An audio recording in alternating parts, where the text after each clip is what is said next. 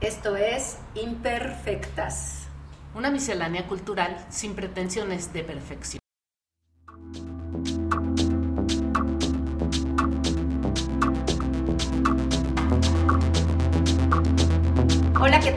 Bienvenidos a este nuestro segundo capítulo de Imperfectas, un podcast que pretende ser una miscelánea cultural de todo, mucho y nada a la vez. Hola María Paz. Hola Adriana, hoy estamos muy contentas porque recién en nuestro segundo capítulo estrenamos padrino, invitado, en nuestro amigo entrañable Omar Gámez. Hola Omar, ¿cómo estás? Hola, muy buen día, ¿qué tal? Gracias por la invitación.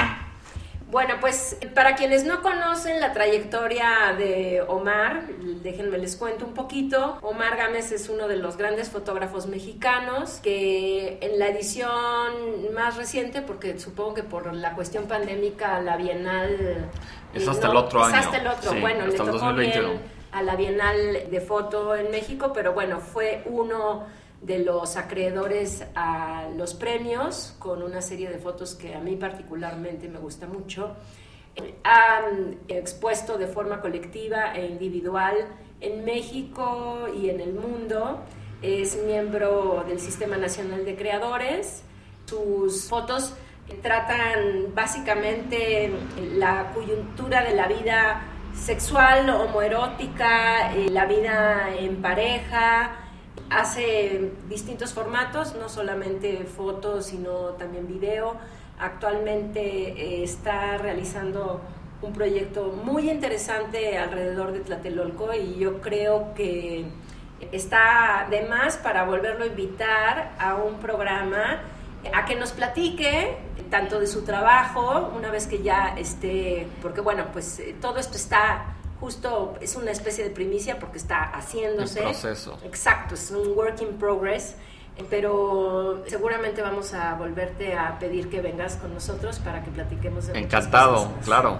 Y bueno, en esta ocasión a María Paz se le ocurrió que te invitáramos a platicar sobre el documental Mucho, mucho amor de Netflix 2020 de la directora Cristina Constantini, que eh, se estrenó en enero y además que fue como muy coyuntural en el sentido de que la directora y su productor tomaron a Walter Mercado en los últimos dos años de su vida, ¿no? De hecho, Walter muere durante la filmación del documental. Después de la exposición que le realizan en el Museo de Historia. en la- en el Museo de Historia de Miami, una exposición muy importante. Bueno, no sé qué tan importante sea ese museo como tal, pero la exposición se ve con una curaduría muy completa que va desde fotografías de Walter de niño, pasando por toda su colección de objetos, las pinturas que se hicieron de él, las fotografías que se le tomaron y por supuesto su colección de batas y de joyas.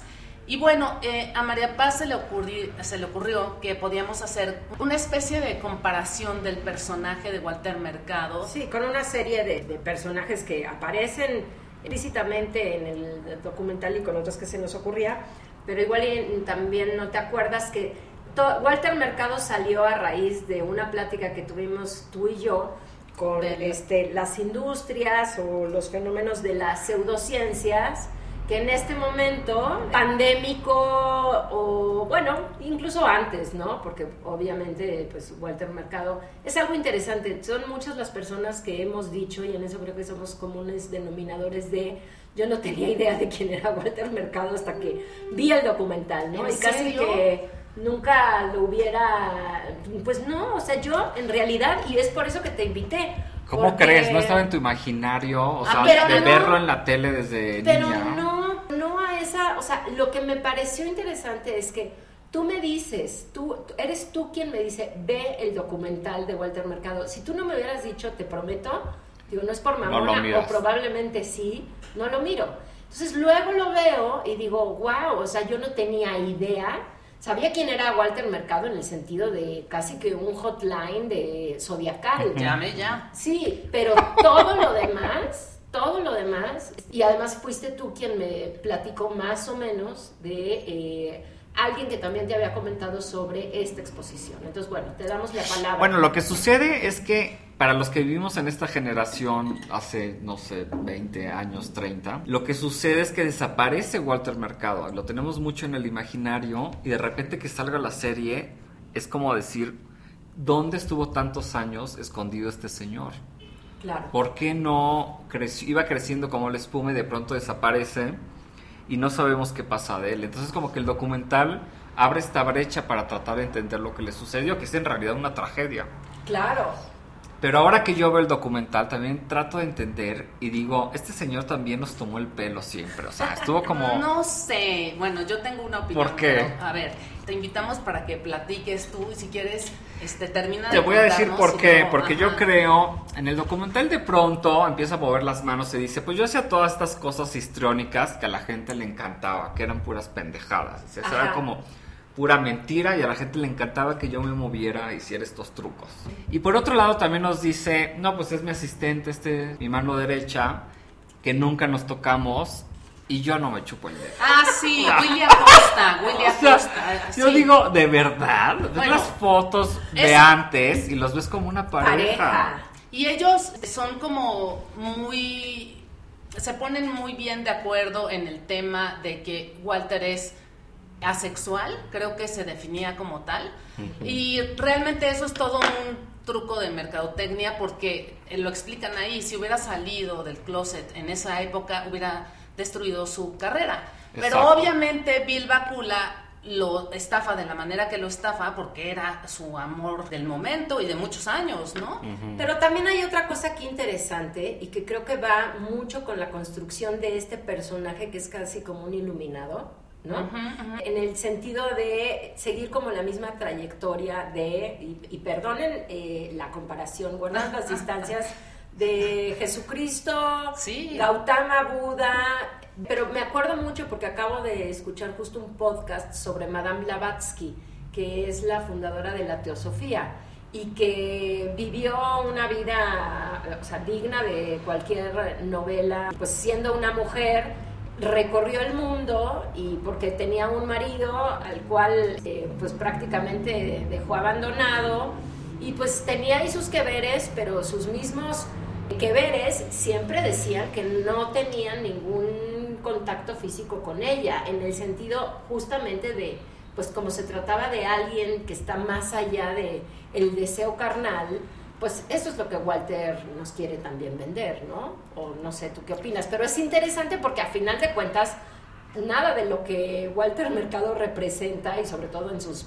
épocas tú contabas de las fotos que salen en la... Al principio era guapísimo. Antes de que se empiece a intervenir la cara con unos toquecitos de Botox, dice él en la entrevista, y cuando realmente lo que estaba buscando es una imagen andrógina. Exacto. Es que eso es pues muy característico de ciertos íconos de la cultura pop, ¿no? O sea, de Boy Bowie, exacto, este eh, y podemos irnos Nomi, bueno, Lee Bowery y, y Liberace, ¿no? Que también se menciona en el documental y que es, es interesante cómo estas figuras tan importantes tienen que recurrir a lo no binario, ¿no? A decir, a mí no me definan porque al final eh, mi sexualidad no define nada de lo que soy o de lo que hago o de lo que quiero expresar.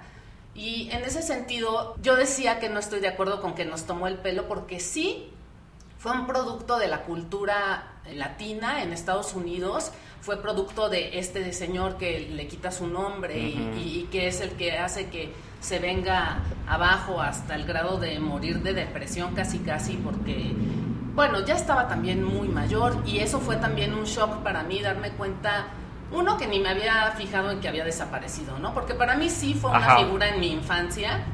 O sea, eso que relatan al principio del documental de, pues es que la gente tenía la tele prendida y cuando decían tu horóscopo te callabas, pues sí, lo viví un poco también, aunque yo no vivía en una comunidad latina de Estados Unidos. Pero la segunda sorpresa es que te, viste a Walter Mercado convertido en una señora, ¿no? Sí, ya después se vuelve en, este, en este peinado como de viejita y en sus batas, que son, la verdad creo que sí se va más a lo femenino, aunque él supuestamente quiere mantener algo como muy neutro, ¿no? Pero bueno, lo que decía es que no, no creo que haya sido del todo un timo, porque sí lo saben comercializar, pero su historia es muy interesante porque él es un niño que vive en el campo en Puerto Rico y jugando con un, bueno, encuentra un pájaro muerto, dicen, lo reanima, el pájaro vuela y entonces una señora dice, este niño tiene el don de dar la vida y se vuelve como Walter de los Milagros que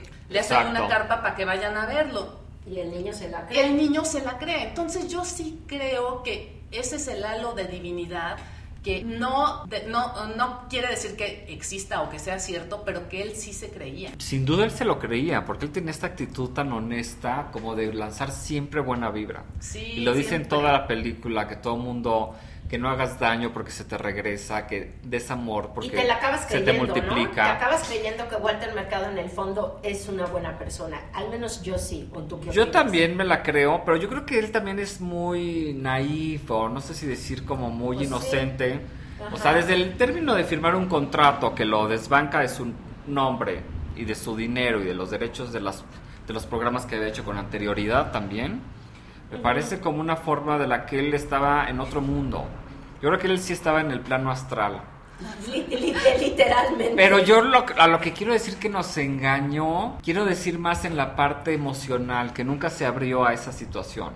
Ah. Y que para mí me resulta un súper documental, un muy buen documental, porque la directora sutilmente nos da esas claves. Bueno, para Cristina entender otro lado. es una directora multipremiada, sacó el Emmy, creo que por esta producción a Mejor Noticia y Documental de Periodismo de Investigación y además tiene otros premios por un largometraje que se llama Science Fair, entre ellos en Sundance el mejor Critics Choice y mejor ópera prima.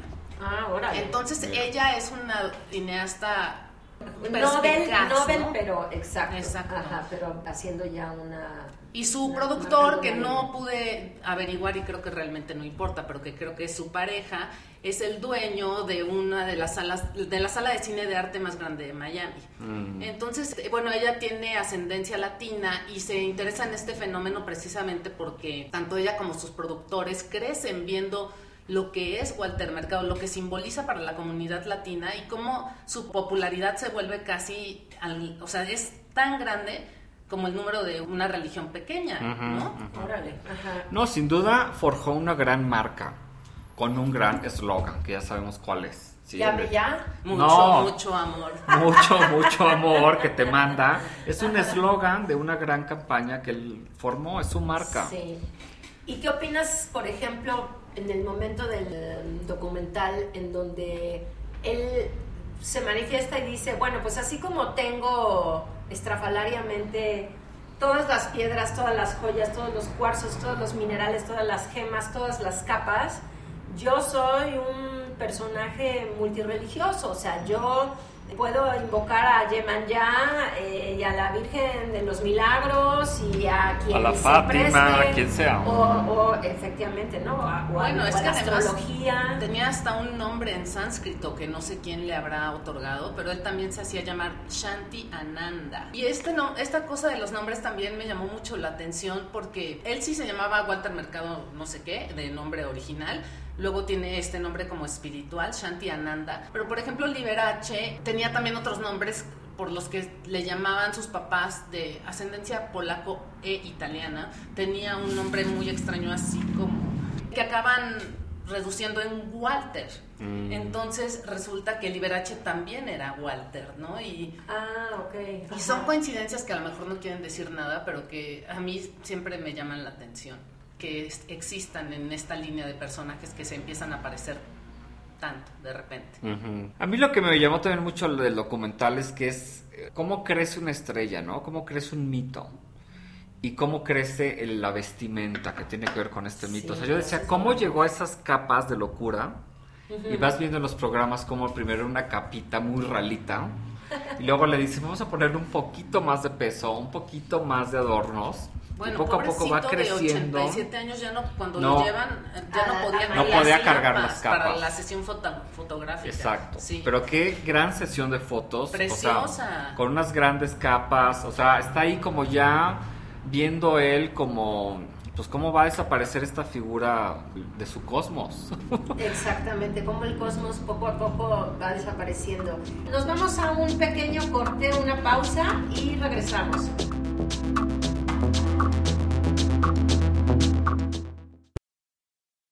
Seguramente tú también has escuchado la famosa frase esto es puro marketing. Y pues sí, efectivamente, las herramientas del marketing se utilizan en todo lo que consumimos y se entrelazan con todas las disciplinas. Historia, cultura, arte, política, psicología, sociología, moda y todo lo que engloba este maravilloso mundo de las marcas. Acompáñenme a este viaje por las estrategias que han cambiado nuestra manera de consumir, vivir y sobre todo sobrevivir solo en Selfish, con doble L, disponible en todas las plataformas de podcast.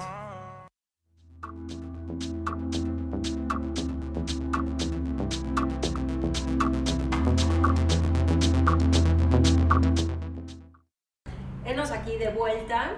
Estábamos justo hablando de las capas de, ahora sí que de las de los layers de Walter layers para, eh, metafóricamente hablando eh, de sus capas, pero hay algo que me interesa preguntarte, Omar, y es, en, este mundo, y sobre todo eh, hablando de México y de lo problemático que puede ser el mundo, digamos, al interior del museo y la galería, como lo sabemos, ¿no?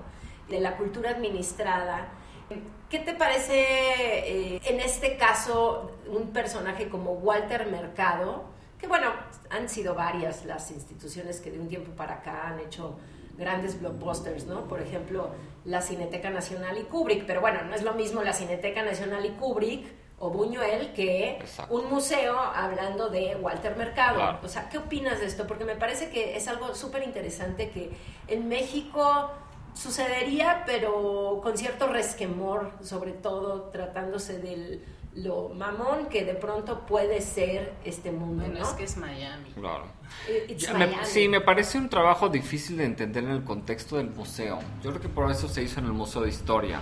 Porque, ¿cuál es la historia de Miami? Exacto. Exacto, la historia de Miami es como de migrantes y es como de gente que está formando la ciudad. Pero yo creo que en un contexto de México será muy complicado entender por qué alguien está en un museo, ¿no? Digamos, ¿cómo puede estar Walter Mercado? Exacto, te me figurando en Ripley o en el Museo de Cera, pero nunca Exacto, en un museo, pero no en un museo serio. Ajá. Y yo creo que pues eso tiene que ver también porque es algo mediático, no creo que sea algo como que tenga que ver con pues como cualidades propias de él. Yo creo que el personaje fue construido por distintos canales y luego por él mismo y por eso hablo del engaño, porque yo creo que ese engaño ni siquiera él mismo se lo propuso. No, eh, yo lo que llegué a observar o a entender es que fue un personaje que sale de él, como dicen los actores que salen los personajes. Cuando un actor tiene que inventar un personaje, hay que ir al interior para ver qué sale de ti para ese personaje, pero es otra cosa que no eres tú, ¿no? Tiene mucho de ti, pero no eres tú. Entonces él con los años y con todas las herramientas teatrales y de baile que tenía, porque él bailaba flamenco también, sí, sí, sí, empieza, no sé cómo llega a la astrología, este, creo que se lo dice su productor y este, después estafador, y hace una combinación además con religión, él habla todo el tiempo de Dios, y no sé en qué astrología cabe esos conceptos, ¿no? Pero resulta que es una combinación súper poderosa y acaba, yo creo que él lo que hizo fue fluir, ¿no? Fluir con lo que iba pasando y entonces lo que salió fue esa, ese engendro de, de, un montón de cosas pero él no se lo propuso. ¿no? Claro. La, astrología llega porque tiene este programa en Puerto Rico donde participa 5 o 10 minutos y él intervenía. como el del clima, pero. como el del clima, pero era entre astrología y buenas vibras. Entonces daban mensajes como de calidad de vida, de sentirse bien y metía astrología. Hasta que le pusieron ya el libro, luego le pusieron otra capita. Y entonces ahí se empieza a crecer, le dan todo el programa. Y, es cuando su socio lo mira y lo invita ya a venirse al canal y es cuando empieza su carrera realmente internacional. Bueno, y no olvidemos que donde se hizo súper grande fue en Primer Impacto, que además mm. este, me da mucha risa que el extracto que ponen en el documental es de primer impacto hablando del chupacabras. Mm. Y entonces te das cuenta del momento en el que estamos históricamente, en donde en un país como México se puede generar un mito como el del chupacabras y entonces hace sentido mm. que un personaje como Walter Mercado tenga éxito. Y también el documental pienso que juega con una estrategia que pues claramente es eso, porque prácticamente que no, no, hay estrategia fallida en el sentido de el, crecimiento de un artista, ¿no? de una estrella, y su declive, ¿no? Porque vaya que no hay, y pensemos justo en Liberace, o en Roe Hudson, o en la serie de personajes que tienen eh, ciertamente una crisis o, un lado realmente oscuro, ¿no? En donde, bueno, pues por suerte, en este caso, pareciera como si antes de que este Walter Mercado se muere hubiera una especie de justicia divina, ¿no? En donde pues sí, lo pierde todo, pero un poco hasta como Steve Jobs eh, lo recupera todo. Porque al final se queda con lo que importa y él lo dice, ¿no? Este, yo estoy en el cielo antes de morir porque estoy rodeado con, de toda la gente que me quiere y sí es cierto, o sea, yo no sé qué tanto le haya afectado el tema económico, la demanda, bueno, el proceso legal que, que acaba en la demanda que gana, pero que pierde él todo su impulso de vida con ese conflicto, pero al final su asistente personal sigue a su lado. Quizás no lo está, no le esté pagando, pero tiene para cobijarlo en su casa y tiene suficiente dinero como para tener una casa, para tener todas sus cosas, todas amontonadas como si fuera este el museo del como museo, ajá, ¿no? De como toda su parafernalia. Pero tiene lo suficiente para tener un closet lleno de vitaminas y suplementos. Sí. Hay una actitud muy linda de parte de él cuando gana la demanda y todo el mundo piensa que va a contraatacar y él decide perdonarlo, ¿no? Entonces creo que sí, por eso digo que esta parte sí es muy sincera de parte de él, por entender, por hacer el bien, por perdonar y por tratar de que la gente siga su palabra. Entonces siempre, de cierta forma, tiene esta como una guía una especie de aura que religiosa. Sí, que, sí te, la vas creyendo. Pues es congruente para empezar, ¿no? Y, y, es muy impresionante que los productores consiguieron entrevistas con Bill Bakula, con el que lo estafó y con el que lo demandó, que es, es interesante, ver las que esté. Partes, Sí, porque él dice, dice, yo pues le di el papel a firmar y él lo firmó, ¿no? Y de ahí le quitó el nombre, le quitó los programas viejos que ni siquiera le había hecho él. Eh, entonces sí, era un estafador realmente. Yo en realidad les prometo que me quedé en la época de Walter Mercado, el hotline y lo que para mí en ese momento era eso que constituía, bueno, una manipulación tremenda y me acuerdo perfectamente, es una, anécdota eh, completamente personal, pero en aquel entonces yo vivía en un condominio horizontal donde había un velador que de pronto nos llegó una cuenta estratosférica del teléfono. Llamaba y es que El pobre tenía tantos problemas que llamaba a estas hotlines, no sé si precisamente la de Walter Mercado, pero había alguien detrás que le decía, bueno, y en los dos minutos cuelgas y me vuelves a llamar y me vuelves a llamar y pues eso resultó en, no sé, en, esa, en ese entonces, pero 15 de 30 mil pesos de hace 15 años. Claro, imagínate, ese fue el negocio. Yo me acuerdo que veíamos en familia la tele y cuando era el momento Walter Mercado, era un silencio incómodo. Yo no sabía, o sea, yo estaba esperando a que despotricaran contra él, ¿sabes? Mi hermano, mi papá. Pero todos lo querían escuchar. Pues lo dejábamos y lo veíamos todos, pero nadie opinaba nada. Nadie decía, ay, ese maricón, nadie decía, eh, ay, que mi signo. O sea, como que todos lo escuchábamos callados. pues era un momento extraño, incómodo ver a Walter Mercado, porque en sí él tiene esta cosa extraña en su personaje que no sabe si era el hombre, si era mujer. Entonces sí era un poco incómodo verlo de esa forma. Pero el documental lo reivindica, ¿no? Claro que sí. Por supuesto. A mí algo que no me gustó nada fue que metieran a Eugenio Derbez, porque es así completamente oportunista de, ay, quieren hablar de Walter Mercado, yo quiero salir en el documental porque tenía un personaje basado en él, y resulta que su personaje es de los menos homofóbicos o menos ofensivos hacia la figura de Walter. Mercado, pero que también ese es un tema interesante que ponen ahí, de cómo todos los abro comillas, periodistas, cierro comillas, lo atacaban cuando lo imitaban a su a sus programas y él siempre se mantenía ecuánime y con amor y se acercaba y los quería abrazar. Y, era también como en esta provocación. De hecho a Esteban Arce le dice yo soy como tú no ah porque le pregunta que si le gusta que, que o que si pica por detrás o si le gusta que lo piquen por detrás algo así le pregunta. Y él le contesta yo como tú por delante por detrás por arriba por abajo y Esteban Arce se pone muy mal porque claro, o sea, alguna fibra tocó, ¿no? Claro. Por supuesto. Y, y les dio la vuelta. Y me acabas de recordar algo que yo quería comentar, pero que bueno, si quizás este, lo, lo digo en el siguiente eh, momento después del corte.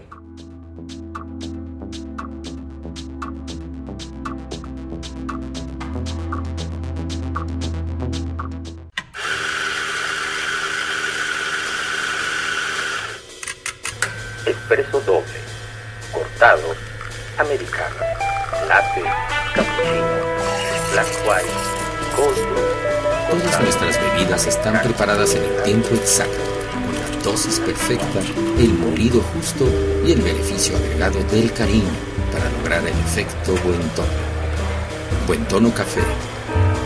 Todo está bien. Avenida Universidad 1887, local 5, Oxtopulco, Coyoacán Búscanos en Facebook, Twitter e Instagram como arroba Buen Tono Café. Ven por un café a buen tono. Café Cantante.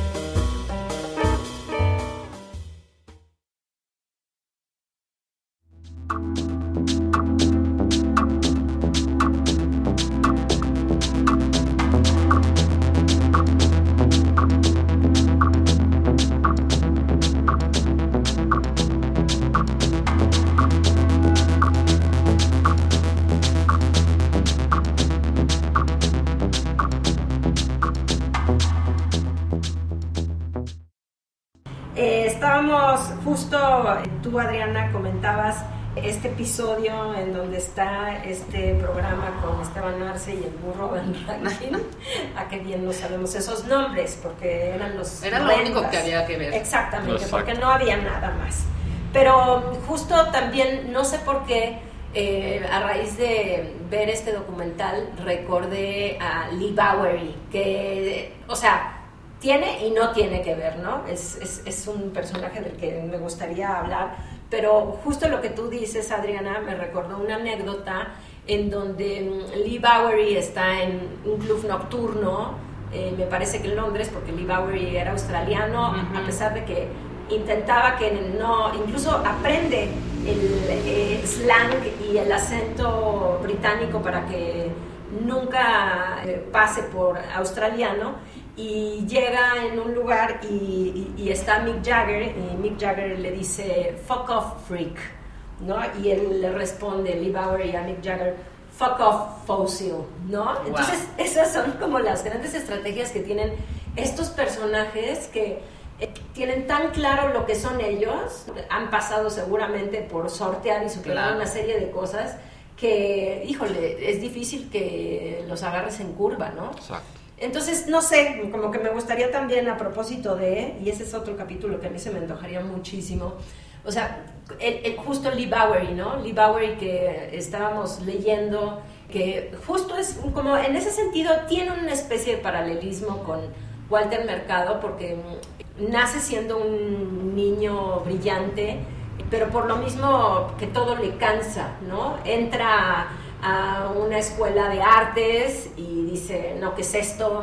Y emigra a Nueva York y, es mesero y en realidad vende disfraces en sus tiempos libres que le hace a sus amigos, hasta el momento en que mm, el Nijinsky de la época, que era un gran coreógrafo que había trabajado con Merce Cunningham y otros, pues lo invita a hacer eh, pues la, la ropa de, de, su espectáculo, ¿no?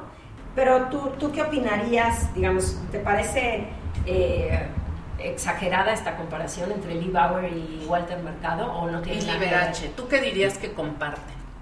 No sé qué podrían compartir, pues yo creo que podrían compartir esta cosa mágica de, de la vestimenta y que yo creo que tiene mucho que ver con, lo teatral también, con lo escenificado y tiene mucho que ver con la ficción. Entonces yo creo que esa parte la están compartiendo sin duda. Sí, a mí me gusta como la parte provocativa, ¿no? Por ejemplo, eh, los happenings de Lee Bowery dando a luz a su esposa usando como tiras de salchichas o de no sé qué. Y luego nada más y nada menos que ser pintado por Lucian Freud, ¿no? O sea, porque eso es lo, lo que es interesante. O sea, algo que podía ser abyecto, que en un sentido podría, ¿no? Digo, es, es, es distinto, o sea, pero que era, digamos, estrafalario, escandaloso y que invitaba a salirte de tu zona de confort, termina por ser un personaje eh, pintado en su momento por el pintor mejor cotizado y más caro de la historia contemporánea de ese momento, que era Lucian Freud. Es que ¿saben con quién lo compararía yo más todavía? Con Marina Abramovic. Porque, ah. o sea, yo creo que esta cuestión de lleva tu performance al límite y nunca cedas, no dobles bueno, es que la mano me encanta. Es el porque es como este tema del discurso del artista, ¿no?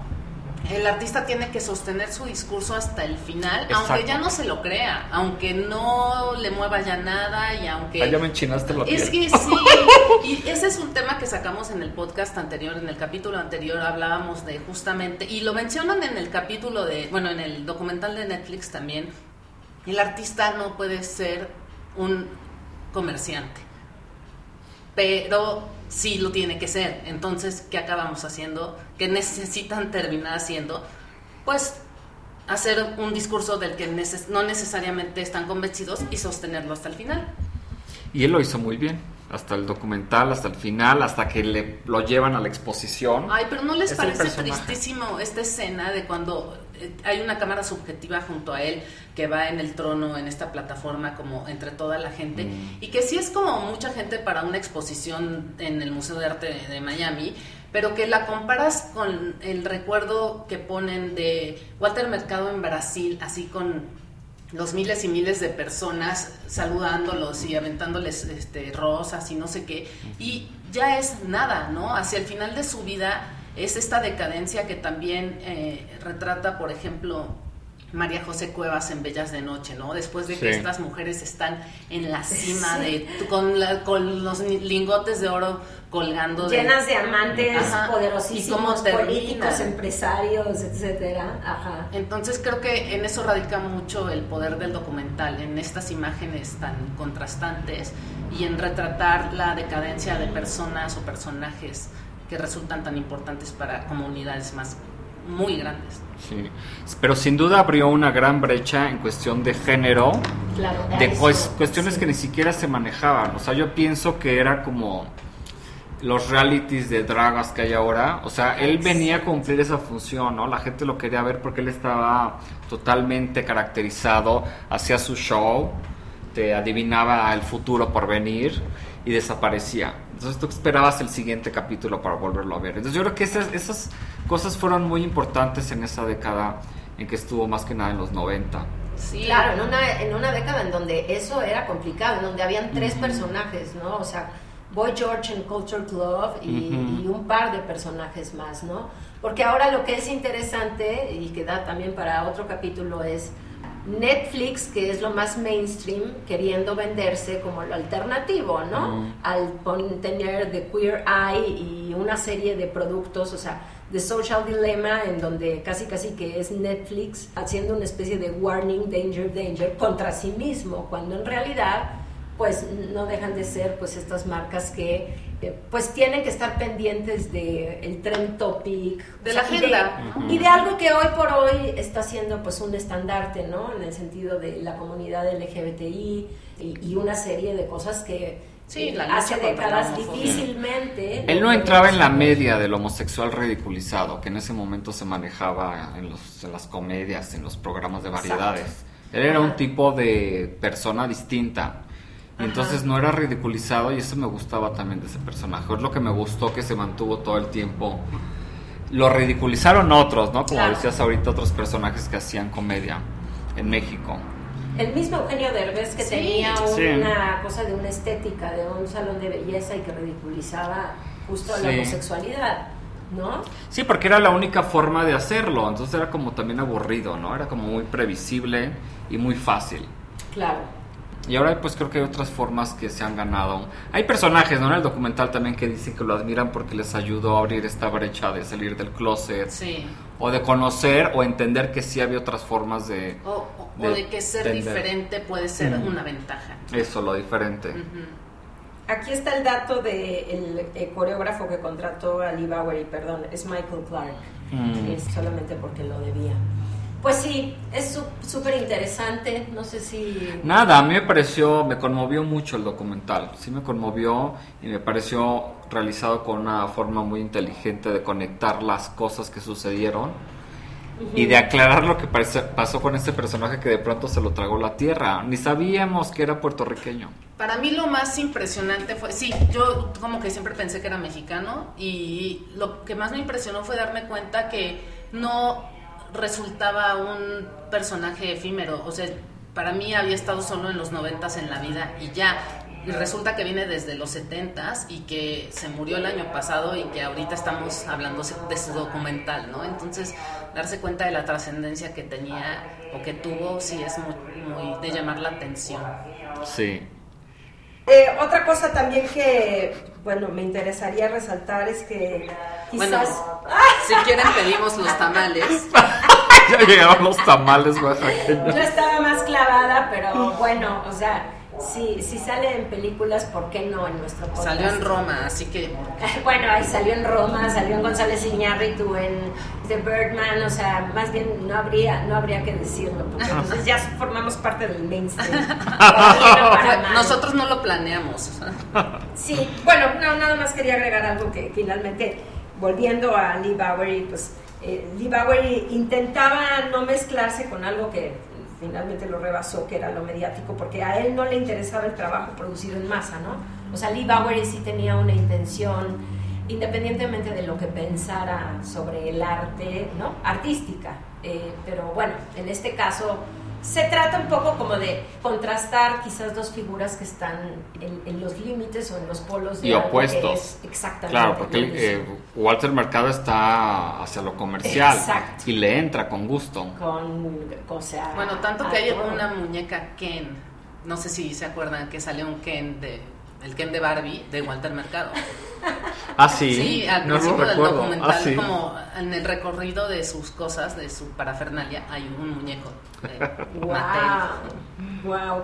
Oye, Omar, y bueno, pues para ir cerrando, a mí nada más me interesaría, y, y- y como para que nos queden ganas de eh, lo que sigue, ¿en, en qué andas o, o qué? Estoy qué preparando fotos en unos cines viejos porque voy a empezar a trabajar con una comunidad que sobrevivió a los 80 sigue? Hablando de... hablando de pues de VIH Ajá. entonces quiero abordarlos y llevarlos a un contexto de los únicos lugares en donde había liga en ese momento que no había cuartos oscuros no había como lugares de encuentro no había chats entonces pues eran los cines y Wow. desaparecieron los cines de- desapareció mucha gente joven de esa generación pero hay algunos sobrevivientes que todavía Qué interesante. están ahí y con esos quiero ir a los cines a retratarlos. Por si conocen un cine que me recomienden. Wow, es un gran este, Sí. proyecto. Sí, Y me hiciste recordar algo que también sucede en un cine y que es, pues, Marina Abramovic no es la abuela del performance, es Bali Export, ¿no? Y es Bali Export en el accionismo vienés, que además la historia de eh, Bali Export da- daría también como para, ¿no? Lee Bauer y Walter Mercado, etcétera, porque fue una mujer que en la Austria de posguerra la mandan a un convento y ella sale para casarse con un hombre a los o sea, siendo todavía menor de edad, tiene hijos, etcétera, y de pronto se revela, manda al marido, a los hijos a la goma, y se vuelve performancera con estos que venían replicando desde el Salón de los Rechazados francés, este, la secesión vienesa y luego el accionismo vienés, que son mm. como los grandes performers, y está Bali Export, que no se llamaba así, sino Bali Export era una marca de cigarros, en un cine porno, ¿sí? de, de estos de arrabal, seguramente a mediodía entra se baja el pantalón dejando el pubis ah, así al, pues, descubierto. al, descubierto. pero con una metralleta en las manos, ¿no? Y, y, esta se vuelve a poner de moda cuando efectivamente, nada tonta, Marina Abramovic este, hace, digamos, el re-performance en el Guggenheim, ¿no? Y Bali Export trae, ustedes pueden, pueden, googlear esta imagen, pero pues trae es, pues el típico peinado que después Blondie le fusilaría y que es como este, pues muy punk, ¿no? Pero exacto. Alguien que también lo hizo fue Miguel Ángel Rojas, que es en Bogotá, acude a los cines a hacer fotos de estos cruisings y luego las fotos las pone en, la, en el muro como en círculos muy chiquitos y forma textos o forma tapices de esas fotos tan chiquitas. Y siempre trabajó con esta serie de temas. También él acudió a los cines realmente en los 80. Entonces yo creo que lo que yo quiero hacer es más bien una recreación, como una ficción, pero no tan producida tipo comercial. Pero sí producir algo de ropa, algo del cine, como que tenga ahí algo de... Pero me dejaste pensando, ¿todavía hay cines por ahí? Pues hoy fui al Cinema Río, en la calle de Cuba. Ajá y se ve súper lindo, está intacto y está limpio, no está roto. Digo, no quiero que se vea como algo ya derruido, sino que parezca que es el momento. Entonces sí hay cines, sí hay que buscarlos. Sobre todo hacia el centro de la, de la ciudad, ¿no? Porque todos esos que ya ni el Teresa, ¿no? el Teresa se renovó además, ya no es lo mismo. Sí, es que en los últimos años perteneció a la Cineteca, pues fuera de la Cineteca, el Cine Teresa. Sí. Pero no tenía gente, te asaltaban adentro cambió el mobiliario, pero a lo mejor sería interesante volver a ver si, cómo, cómo está por dentro. Que funcione. Qué gran proyecto. Gracias, pues ya les tendré avances. Conste, ya este, lo tendremos próximamente. Yo ya nada más quiero cerrar con una frase de Walter Mercado que apunté y me gustó mucho y que creo que además aplica para el momento pandémico, pero también para el tipo de proyectos del que hablas y dice algo así como I think that the worst things are necessary to grow up. Entonces, pues estamos todos creciendo con las peores cosas necesarias. y pues aquí seguiremos. Buenísimo, pues muchas gracias, señoritas imperfectas, por la invitación y les deseo mucho éxito. Gracias a ti y Walter Mercado, donde quiera que estés. Este, te mandamos mucho. Te mandamos mucho, amor, y, y regrésanos mucho amor de vuelta. Gracias y nos vemos hasta la próxima. Hasta luego. Antes de finalizar, queremos agradecer a Mar de Alico por prestarnos su voz para la cita de Asterios Polip en nuestro capítulo inaugural. La música de nuestras cortinillas son creación de Chris Berle, llamadas Octopus y Ten. No olviden seguirnos y enviar sus comentarios. Nuestras redes son arroba imperfectas con doble R en Instagram y Twitter. Nos escuchamos aquí mismo en una semana.